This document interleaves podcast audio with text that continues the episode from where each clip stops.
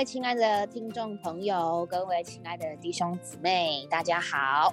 非常欢迎，也非常开心，这一周又能够和大家一同进入这样子的，你可以过得更好的节目啊！我真的觉得这个嗯节目名称，我真的觉得取得还蛮好的，就是我们每一个人都希望过得更好，但其实每一个人对于好的标准又不一样。那我们是一群。爱主的基督徒信主都超过十年，呃，我们觉得人生的更好是那个好的方向，并不是世界所说所说的，好像你必须要财富很好，而是我们有一位主，他给我们的生命，使我们的人生，使我们对于人生的价值以及价值观，能够更像神，能够更好。这个好很特别，它是带来生命的改变。那我们今天要听的这段故事呢，张南恩弟兄以及吴英珠姊妹，他们是一对我觉得非常可爱的夫妻。他们在人生的路途上，夫妻两个人似乎在婚姻还有家庭的生活上遇到了一个尽头，但是因着主，他们的人生有了一个新的起头。那我们就赶快先来听听他们的见证喽。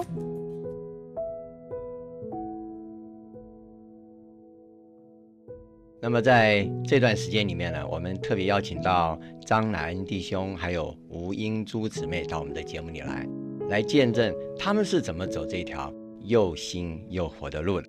张弟兄、吴姊妹，你们好，新民弟兄好，哎，各位听众朋友大家好，新民弟兄好，各位听众朋友大家好，太好了。在这个节目里面，我想听众朋友一定很好奇，这条路到底是怎么新又怎么活？那我们按照惯例啊，都会先问一问。你们两位哪一位先信主的？我姊妹，啊，姊妹先信主的。那您是什么时候信耶稣的？我是西元一九九九年五月十五号受尽得救。那弟兄你是什么时候？哎，西元一九九九年的六月二十号第一次到教会，然后八月一号受尽。那你你们俩很近嘛？是，中间没差几个月嘛？那吴主任，你就能不能说说看，为什么你会信耶稣的？我是在一九八。九年读大学就读的是基督教大学，哦，那时候因为第一次离家，嗯，就接触了一些团契的弟兄姊妹，嗯，因为刚离家嘛，那可能生活上也有一些不适，可是，在弟兄姊妹的这样子的扶持下，我都觉得，哎，基督教是一个很好的一个，也是一个很好的生活，但是因为长期受家里的传统的这种生活的约束哦，可能觉得。就是只愿意去享受弟兄姊妹给我的好，但是那时候叫我受尽，我就觉得这压力很大。我要为听众朋友问你一下，家里到底给你什么压力？你父亲是哪里人？哎，我父亲是安徽人，那母亲呢？母亲是客家人。那因为我是长女，从小被他们要求很高。嗯，那我父母从小就跟我讲说：“啊，你是长女，所以你要做什么做什么。”因为你是弟弟妹妹的榜样，嗯，所以从小我也是很小就开始要会煮饭、洗衣服，很辛苦哎。那再大一点，我自己也很，因为我很爱读书，哎，那我父母也说，那你就用功读书，给弟弟妹妹做榜样。嗯，但是我觉得我这样读的很辛苦。那但是等到后来，我父母的想法是说，女孩子好像也不需要读到那么多，嗯，哎，只要高中毕业就可以了。我爸爸是军人嘛，那我妈妈没有上班，我们家五个小孩。物质生活都比较差一点，嗯，所以我一国中毕业的时候，我那时候只有一个念头，说我要帮忙家里，就是改善家计，嗯，所以我高中就开始半工半读。我们家也不能说拜拜的家庭，他们并没有这么样的一个情形出现，没有任何特哎，也没有哎，对对，没有特殊的宗教信仰，但是还是蛮传统的，就是中国人那个儒家思想，可能比较倾向道教的方式吧，嗯，可是从来没有信主的。也没有接触过这样的福音，所以我父母一听到我说我住在团契，他们就觉得我很奇怪。那有一直有跟我强调说：“哎，你不要受尽哦，你如果受尽了，你就不是我们家的小孩了。”因为我很乖嘛，从小都很听话。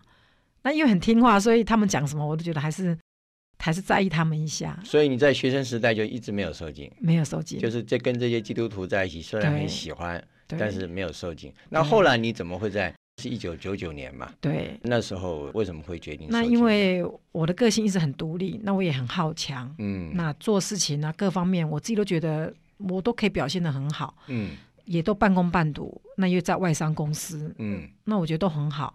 可是我父母是很传统的人哈，他都认为说女孩子最终就是要嫁人，嗯，所以他们就很希望我赶快结婚，嗯，所以我在一九就是八九年毕业那一年，就是回来台北以后，他们的念头只是说你赶快嫁人吧。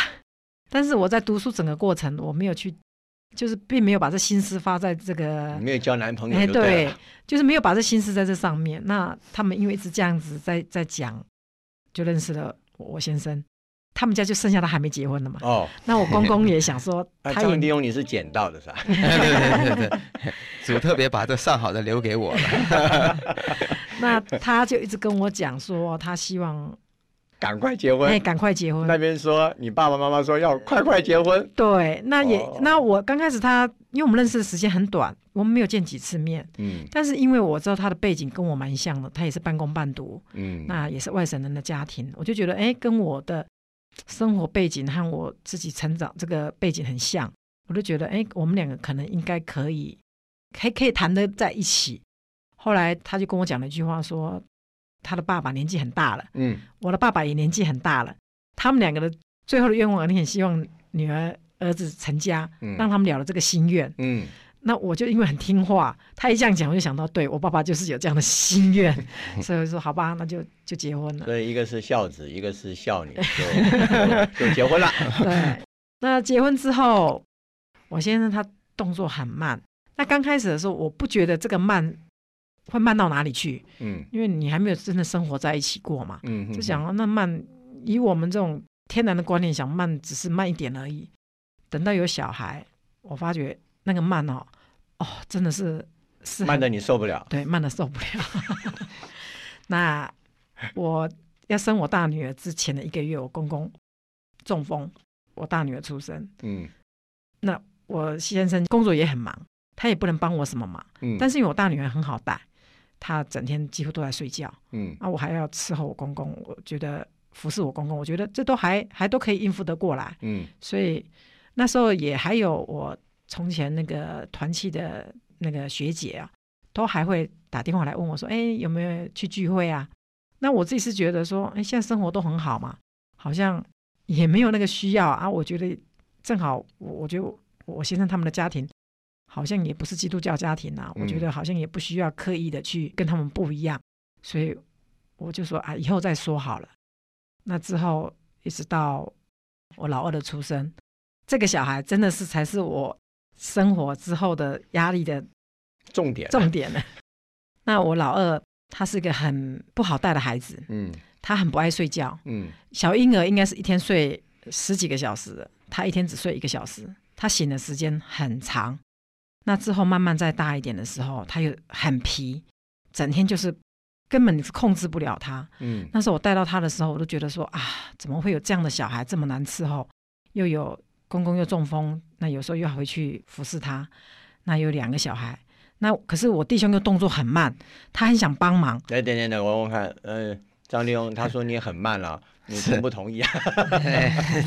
现在没没有反辩的余地，我真的是很慢，真的很慢，有心也是心有余力不足。对，就是这样子，就东摸西摸，时间就摸过去了。对，就不知道怎么帮他忙就是了。对对对，又想帮呢。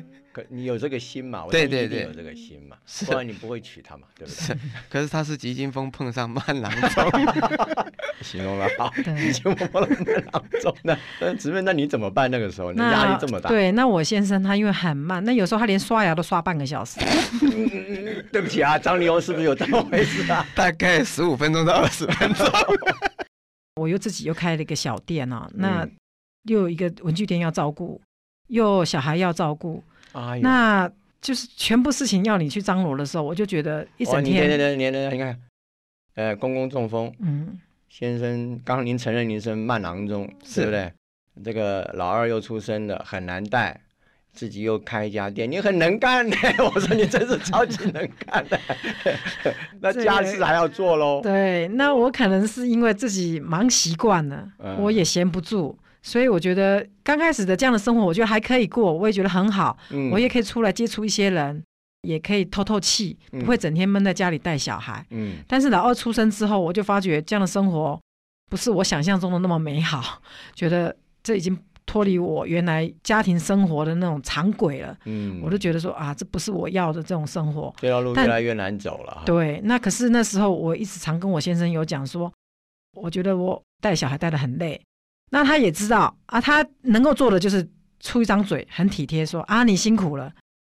因为我带大的时候，我觉得很高兴，有一个好乖的小婴儿啊，你知道，每天又可以陪他玩，然后玩一玩就就睡睡觉了。但是到老二的时候，我觉得不是我想象中一个那么好带的一个小孩子。对啊，后来我在这样带小孩的过程中哦，觉得很为难的时候，就遇到了一个我们姊妹，嗯，她就跟我说：“哎，你有没有想要一起去聚会？”后来我觉得，哎，也好，我已经很久没有去聚会里头，就说好。去了聚会以后，弟兄姊妹就跟我说：“哎，我们有儿童聚会哦，嗯，你可以把小孩送来儿童聚会。”我一听到说，哎，可以有人帮我带个小孩，我觉得也很好啊。嗯，所以以后的每个礼拜六，我就去儿童聚会。嗯，那在那边的时候，我小孩那个小的，真的就是这样跑来跑去，也没有办法真的乖乖坐在那里。他不是好动儿，哎，他是很皮，讲好动好像还不到那个程度。不是好动儿，对，只能说是他就是调皮，就对。那他一个是他好奇心很强，嗯，所以他什么他都一看到他就要去看一看。那去的时候，他们就跟我说：“哎，没关系，你就在后面休息，小孩我们来带就好。”嗯，那时候我真的才觉得松了一口气，觉得说啊，既然有人帮我可以带孩子，那我可以休息一下。因为这样，我就继续来聚会了。嗯，那这样在聚会的过程中，我就觉得得到很多喜乐啦，在唱诗歌啦，或是听一些声言啊、见证，才知道说，哎，有时候在带孩子的过程那种烦闷哦，真的可以借由这个让我自己觉得。就得着喜乐了，嗯，那也因为这样，我就聚会了，超了半年之后，哎，姊妹就说，哎，那你就受尽成为我们的姊妹好了，嗯，那我也说好，我也答应就受尽。信主之后哈，我觉得我自己有两个。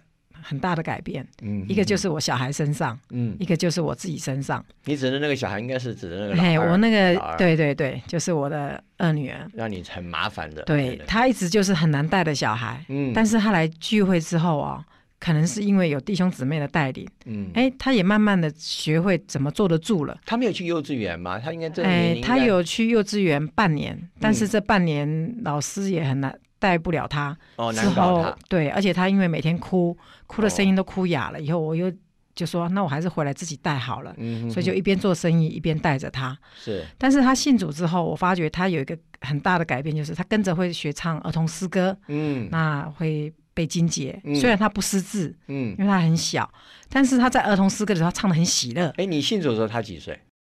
哎，不到三岁，不到三岁，对，哦，那现在是差不多，现在快六岁了，六也还不哎还不满六岁。换句话说，他跟着你一起过教会生活，也也差不多三年了。哎，对对，嗯，你刚刚说唱诗祷告，还有呢？对，那他还有就是他在这里面的过程呢，我觉得他自己就很喜乐，嗯，所以他每天在我店里就每天都唱诗歌，唱的很喜乐，嗯，那所以就有。人家说：“哎，你那小孩谁教的？怎么每天都这么高兴啊？都这么会唱歌。”嗯，所以我都跟他们说，这是主耶稣教的。嗯，那他因为我开文具店的地方是在那个行政街，就是行政机关很多。嗯，那他因为从小就好动爱跑，所以他很会到这个每个行政机关去串门子。你也放心让他跑啊？那个很小哎。对，是我不放心，但是因为哦，他实在。关不住，哎，关不住他，对对对，所以他就到处跑。那他跑，他就去的时候，他都会，那那叔叔啊，他嘴又很甜，嗯，所以那些叔叔啊都很喜欢他，嗯，他也就会跟他们聊天，说啊，我们是基督徒，哎，你们也要信主哦，才不会学坏。那唱诗歌很喜乐，嗯，他常都会这样子跟那些公家机关的那些职员讲，嗯，那反而这些事情都是那些职员来我店里。买东西的时候告诉我的，哦哎，我才知道说我的小孩在这样的过程中，他竟然也能够去传福音，而且也把大人的哎习的，他也能够表现出去。那还有两个事例啊，我可以从在这里面做个比较。嗯，我们刚得救的时候，去聚会的时候。因为我们小孩都很小，所以我都会带点乖乖啊，让他带着，就是在聚会里头可以吃东西，他就不会吵我们的聚会。嗯。但是因为我那个小的实在太皮了，他竟然拿着乖乖啊，就跑到那个弟兄前面去发乖乖给他们吃，就是就是跑到最前面最前面一排去了，最前面最中间。那我们大家都在唱诗歌，就他在前面发乖乖，我自己在后面，我都觉得很尴尬，我都觉得啊，怎么小孩会这样？可是我那时候没有人骂他吧？对，是没有骂他，但是我是我自己觉得过意不去，我都觉得说啊，怎么会这样的小孩子？但是姊妹们都跟我说，哎，你你放宽心，他会慢慢在这里面会有改变。嗯，那之后我们在。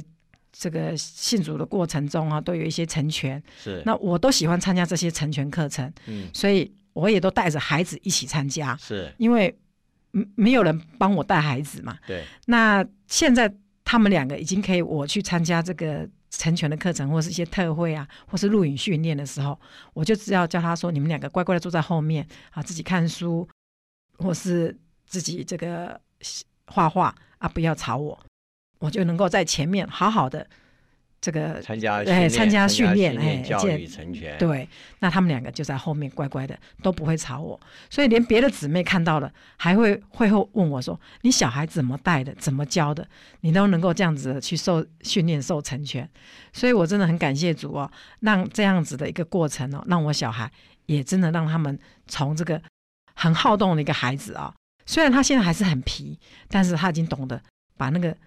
分别出来了，这个时候是做什么是要做的，这个时候是可以玩的，分别出来了，不像这个小时候是根本搞不清楚状况，嗯那我们真的是拿他没办法这样。其实他现在还是小时候啊，现在慢慢慢慢经过几年，四岁、五岁、六岁，孩子还没有，还是很皮，而且没上幼稚园。照你刚刚所说的，对，在教会中这个团体的生活，我让他有有所变化。对对，那我觉得他有。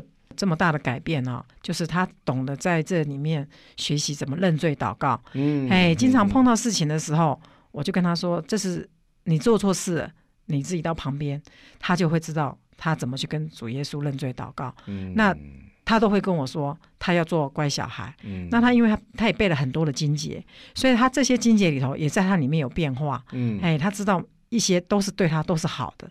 哎，那在这里面。我也觉得他真的也是有改变，那他就每天也很喜的啊，他也都知道，比我们还用灵的呼求主耶稣，在车上他也常常会唱诗歌，嗯，人家每个人都看到他也说哇，他怎么每天都这么喜的？我都跟他讲，他唱的是儿童诗歌，嗯，我们是在教会里头学的儿童诗歌。所以你的孩子，我是觉得你的孩子也学会祷告。人家说学音乐的孩子不会变坏，我看这个会祷告的孩子也不会变坏，特别是会认罪祷告的孩子。那更不会变坏，对，所以他后来就变了嘛，对，再也不去发乖乖了，也被主耶稣构成了。对，那他在这样的过程，他也看着我们父母在过这样的教会生活，他也看在眼里，他也是学习。嗯那我们也每个礼拜的逐日早上的聚会，他也能够分别好好坐在那边。哎，等下我要差一点，就是你不要忘了，你的压力是很大的，对不对？你看，你刚刚我们前面提到你有。呃，公公中风的压力，嗯，这个又开个小店，嗯，做生意的压力，这个老二出来是个压力，然后还有先生这个慢囊中也是个压力。那我问你，你信主之后，你信主这些压力还在啊？但是你呢？呃，这压力是还在，但是我信主之后，我都发觉我的想法会有改变。除了这以上这几个压力之外，啊，我还有一个最大的压力就是。物质上的压力，经济上的压力。哦，因为从前一直一直观念就认为买房子自产啊，嗯，是最好的投资，是最上算的投资。但是因为先生的生工作的关系啊，那个事业已经不是从前这样，那所以我们的房子就变成我们的压力了。就贷款，哎，贷款的压力，对，贷款的压力。那因为我们在买房子的过程呢，我们也没有。长辈的资助，所以我们就是靠自己，靠自己啊，跟会啊，起会这样。那可是可能别人看我们，因为哎，很蛮能干的，啊年纪轻轻就可以买了三栋房子，所以之后也不付会钱了。让然后，所以让我就觉得这个会的财务上的压力真的也很大，所以就变得又有家庭的这些压力在，又有外面的这个压力啊，我都觉得真的是很难过。嗯。但是因为信主之后哦，那跟弟弟兄姊妹来我们家小牌，那也受一些成全。家庭聚会的，哎，家庭聚会，对，聚会。那他们就有讲了一些基督教的理财方式。哎，跟我讲了以后，我才有个想法。对啊，我从前想到的都是那种看得到的东西。那那些东西到底对我们有什么好处？那时候想说，这些可以留给我小孩啊。可是我留给他们这个，到底是真的好不好呢？我们还不知道。可是我因为弟兄姊妹的在这里面的交通中哦，我才知道说，人生的生命中哦，不是只有这种外面物质的东西才是我们所要的，才是我们所要抓紧的东西。所以，哎，我们就慢慢这个过程中，我们也就学着把这个房子放掉，嗯，把它卖掉，减轻我们的负担。嗯，那虽然我们还是有一些债务的情形还在，但是因为在这里面受成全，在那种观念就改很多。嗯，我发觉我从前一直很想说让小孩学才艺呀，学各方面的这个外面的东西，可是我发觉真的把小孩放到教会里才是最上算的。嗯，让他们在教会里头成长。那种的性格的改变，那是我们看不到的。嗯，如果我们一直给他物质的东西，他可能只知道的都是外面虚华的东西。所以换句话说，你在教会生活里面，因着这样的教会生活，你变了。哎，对，所以你变了，你的孩子也就跟着变了。对，整个家庭气氛应该也变了。哎，对，不然的话，一个急惊风碰到一个慢郎中，那是 那应该会成天吵架的。有没有啊？我要问问张妞有没有吵架？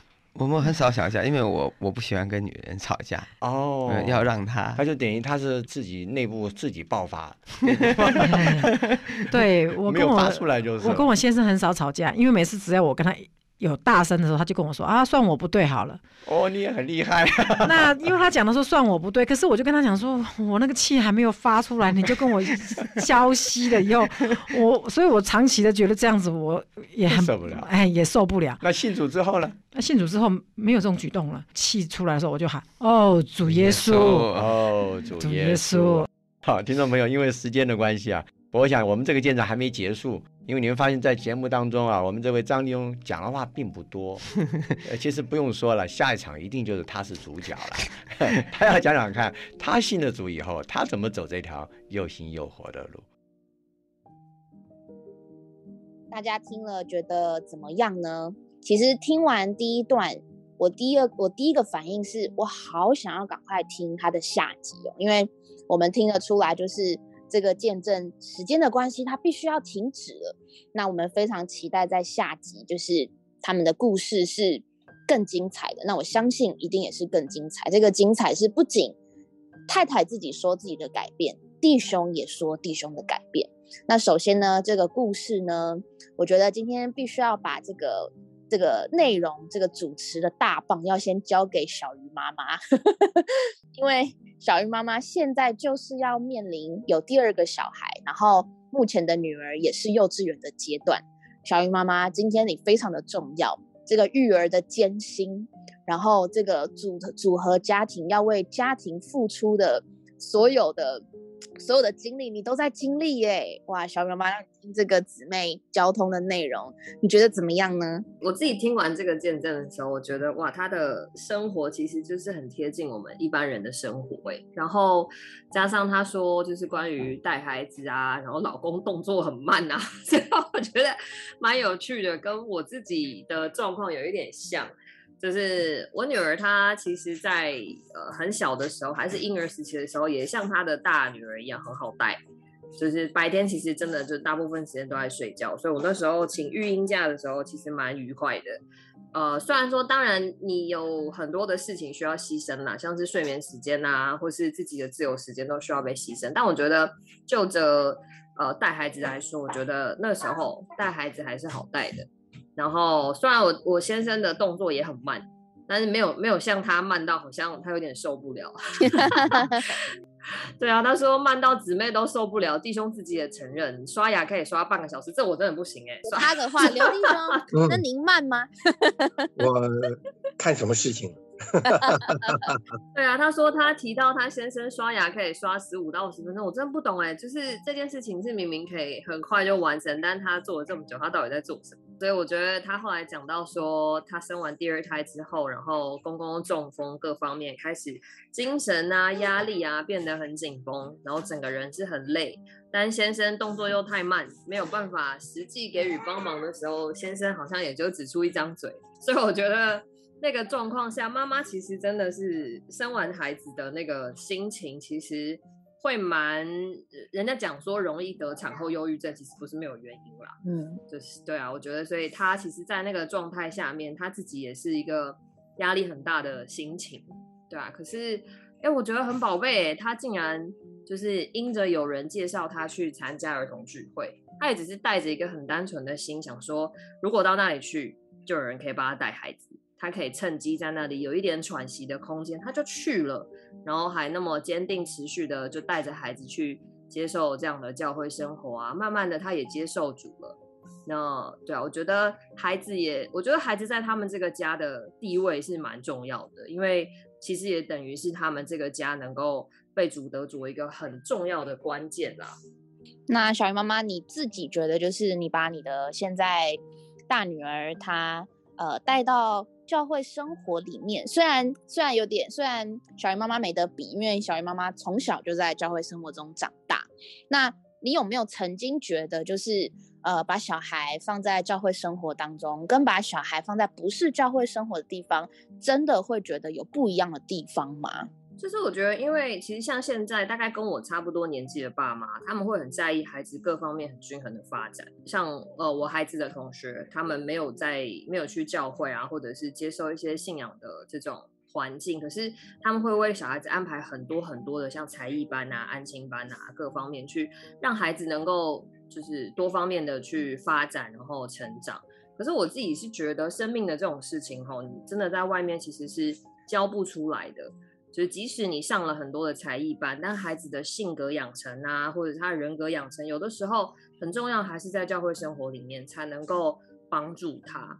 我不敢说教会生活完完全全可以让一个孩子变得很很懂事、很听话，或者是很怎么样。这其实我不太敢讲百分之百，但是我觉得就是这个是生命的事情，因为。神的家教会就是一个充满生命的地方，所以当你带着孩子在那里享受主，他越被这个环境浸透，越被神的生命所吸引的时候，其实孩子不知不觉的，他里面那个生命也会慢慢的被神构成，然后是很潜移默化的，我觉得很有意思。像有的时候可能在妈妈，像我好了，我有时候在一个很低很低沉，或者像最近这种疫情很焦虑的期间。我觉得孩子他其实都知道，那孩子他有时候甚至也会很，呃，出其不意的，就是说，那你祷告啊，你可以跟主耶稣说啊，你就会觉得，哎，慢慢的，好像孩子其实，你看他平常聚会也在那边跑来跑去，然后好像也没在听，可是其实不知不觉之间，他都吸收进去，而且甚至他也会看得出来，爸爸妈妈就是借着祷告，或者是哎，在教会生活里面是可以有一些改变的。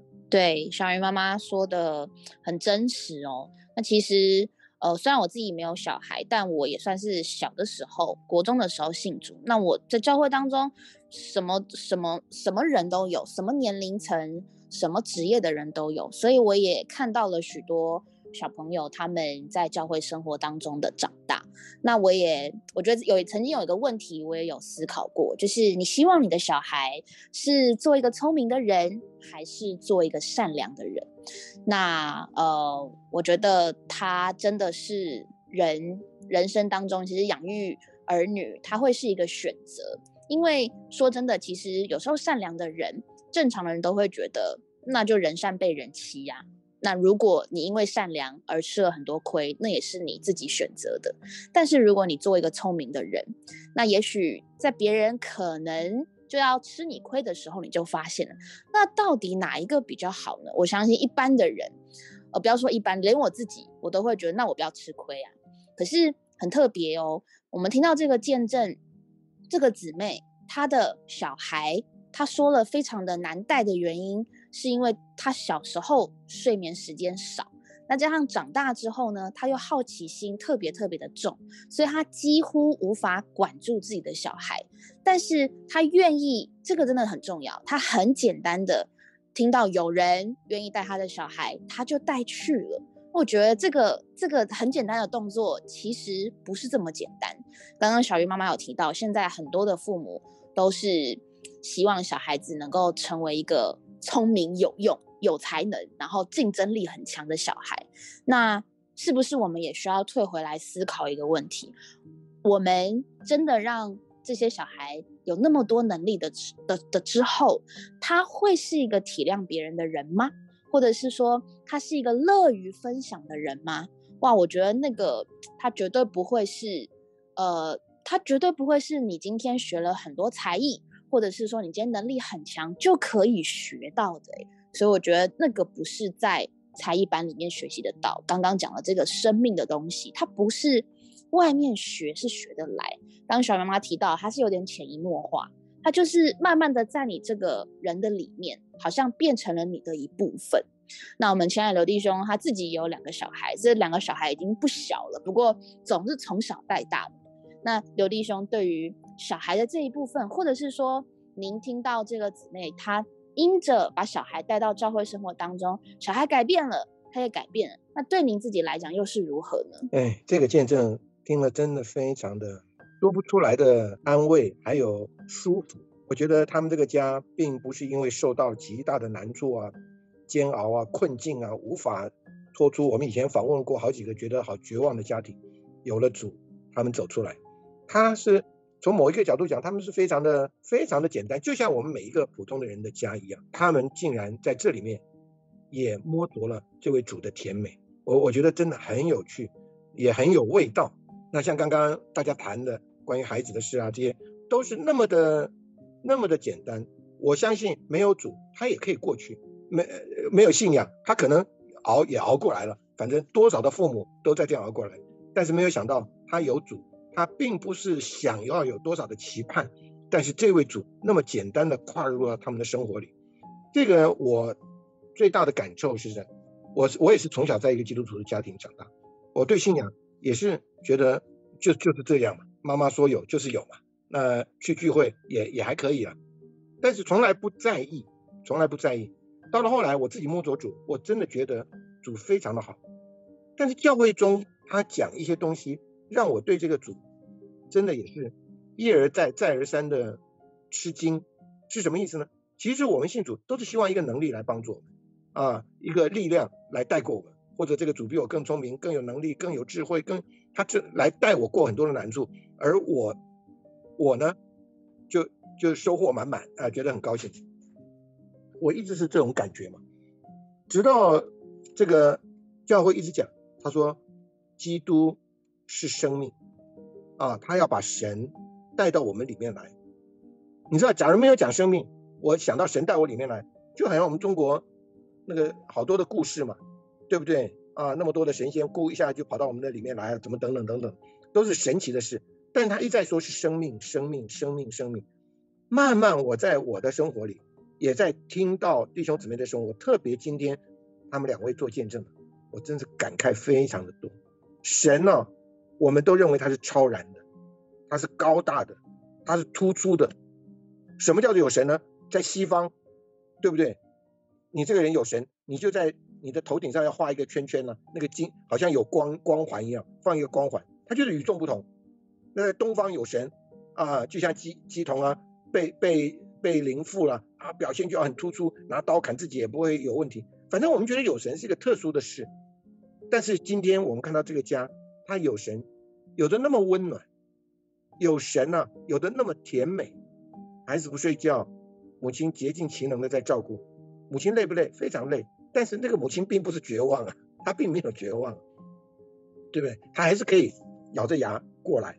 但是当她接触了主，主不只使她平静，主甚至使她的孩子也那么的温馨的享受了这个生命。你知道那个小孩子他讲多有趣啊，对？他到他妈妈办公室旁边的那个办公大楼，每一间去拜访人家，他那个那个小朋友就是活泼，这间跑那边跑，然后就告诉他们啊，新耶稣不会变坏啦，新耶稣多好了，唱歌好喜乐。这是这孩子才五岁耶，是真三岁还是五岁？是他真正的经验。他就那么开心，他整个的人生开心，神做他的生命，调整了他，吸引了他，他对旁边的东西就越来越合适，这个妻子也做得越来越合适，这个做妈妈也做得合适，然后跟丈夫来相对，这个丈夫也是，哎呀，我我真的觉得非常的甜美。我觉得神进到我们的里面来，并不只是要做一些其他的事，圣经上一再说，神进到我们的里面来，就是希望我们享受它，而使神得着彰显。神得着彰显，不是大有能力啊，不是把人家都打趴在地上，匍匐在地，乃是这么甜美的人生。亲爱的朋友或者弟兄姊妹，你一定要知道，神是进到我们的里面，在人的里面过一个优越属天的生活。这个真是太棒了，我只能跟你们两个讲，我觉得太棒了。哎，它不是神奇的事，它是甜美的事，神奇的平凡事。哎，你说的真好，你说的真好。它的本质的确是神奇，但它的表现太自然了。对我们人生有很多大小事，其实这个见证它反映出来的是一般家庭都会遇到的。哪个家庭没有贷款？你租房，就算你租房子，你肯定还是有信用卡的贷款。哪一个家没有？都有嘛。那有贷款，有育儿的困难，有夫妻之间性格不合的困难，甚至有工作上，然后再来有呃服侍双亲的事上。所有的家庭都有这五种，甚至这五种以上的困境。那我们遇到困难，感谢主，我们是一般有主的人，我们能够依靠主去度过、去越过，甚至我们常常说我们能够胜过。刚刚这个姊妹也说，不是说这些环境不在哦，而是他有能力能够来应付这些生活，而且它里面很重要的，他还有喜乐。那刚刚刘弟兄其实已经帮我们总结的很好。其实神并不是好像有一个什么神奇的能力，像现在现在这种，呃，这种超人非常非常多的一个一个一个一个世代里面，我们看到了非常多的神人类，或者是非常多神奇的事情。神不是要做这种事，但是神要做的也很神奇。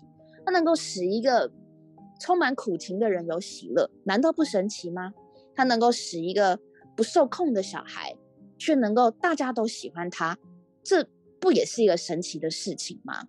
那如果您觉得信主是可以解决你自己一些困境，来达到你想要的，那也许这个想法借着今天的这个见证，可以稍微调整一下。神给我们的不是外面物质，让我们能够得到更高，或者是更。更满足的物质生活，它是在我们现在这个生活原本的生活里面，让我们能够有能力去应付一些我们平常胜不过的、我们平常无法度过的一些，即便是很小很琐碎的事情。那下集呢，弟兄做见证他会提到更多他自己生自己这个人生活，以及他自己这个人很多很特别是生活的事，但却。不知道为什么就改变了。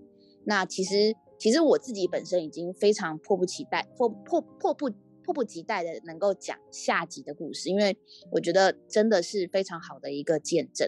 但是我们也必须要先停在这里，那让大家留一点点，有希望能够留一点留一点点感觉，让大家也也能够非常期待下集。那我们真的是要在这边说再见。呃，希望在下集大家一定要、非常要、肯定要收听这一次的见证的 Part Two。那我们真的要必须在这里说再见了。谢谢刘弟兄，谢谢小鱼妈妈。那我们下周同一时间继续来听这个家的见证喽。大家拜拜，拜拜，拜拜，欢迎各位再来收听。